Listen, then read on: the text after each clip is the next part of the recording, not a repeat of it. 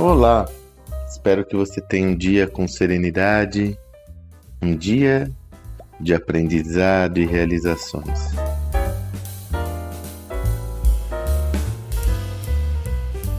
Sou conselheiro da ONG Girando Falcões já desde 2014 ou algo do gênero. Né? Muito tempo acompanho esse projeto que eu tenho um carinho enorme, cujo líder, Eduardo Lira, é um, um dos principais empreendedores sociais do Brasil, se não o principal.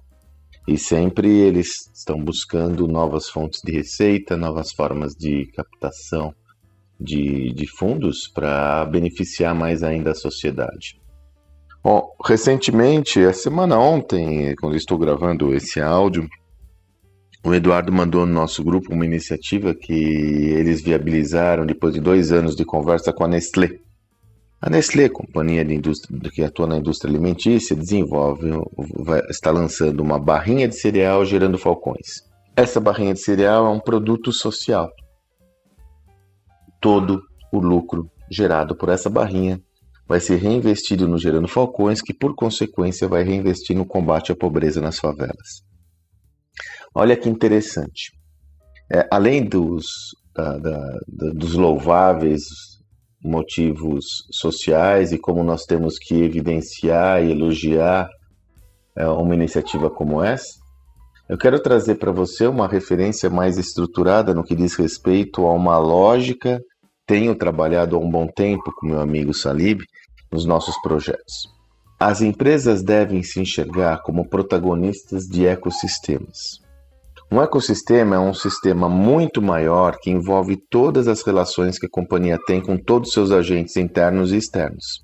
Desta forma, um dos players que compõem o ecossistema de uma companhia é a comunidade. Seja a comunidade ao qual ela se relaciona diretamente, muitas vezes pode ser o entorno das suas plantas, o entorno das suas fábricas, o entorno das suas instalações, mas também a comunidade de uma visão mais abrangente. No caso, Nestlé atuando no Brasil, eu posso dizer que um dos stakeholders é a comunidade brasileira.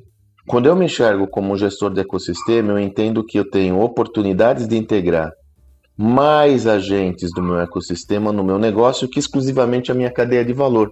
A cadeia de valor, você define ela como todos os agentes que participam de todas as etapas desde a produção, desde a seleção e aquisição das matérias-primas do seu negócio, passando pela produção, beneficiamento, distribuição e venda de todos os seus produtos. Então a cadeia de valor ela está inserida numa visão de ecossistemas.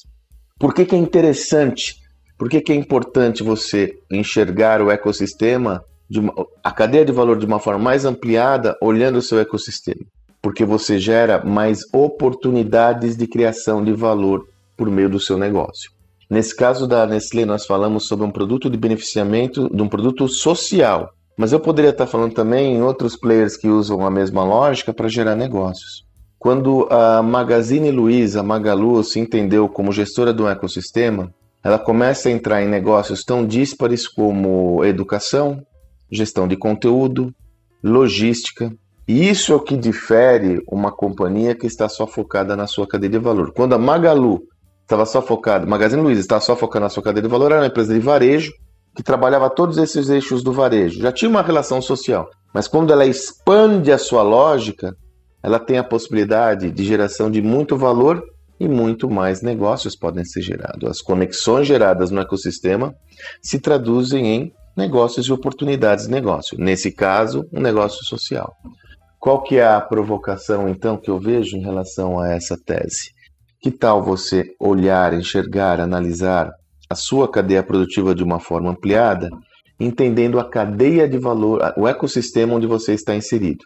A partir desse olhar, procure entender se existem demandas não atendidas de agentes desse ecossistema que você pode desenvolver, gerando possibilidades de negócio, testando possibilidades de negócio. Tem surgido muitas oportunidades nessa linha relacionadas a serviços financeiros, relacionadas a serviços de educação, relacionadas a serviços em geral, quando eu consigo dar uma lente maior. E não entenda que isso é só para empresas grandes. Toda organização participa de um ecossistema, não importa o seu porte. Então, faça essa análise, evidentemente, de acordo com as suas possibilidades, de acordo com o seu porte, de acordo com a sua capacidade de investimento. E a partir, a partir daí, desenhe, enuncie e desenvolva experimentos para você ampliar o alcance do seu negócio. Essa é uma das formas de ter mais escalabilidade em seu projeto. Espero que você tenha um excelente dia e até amanhã.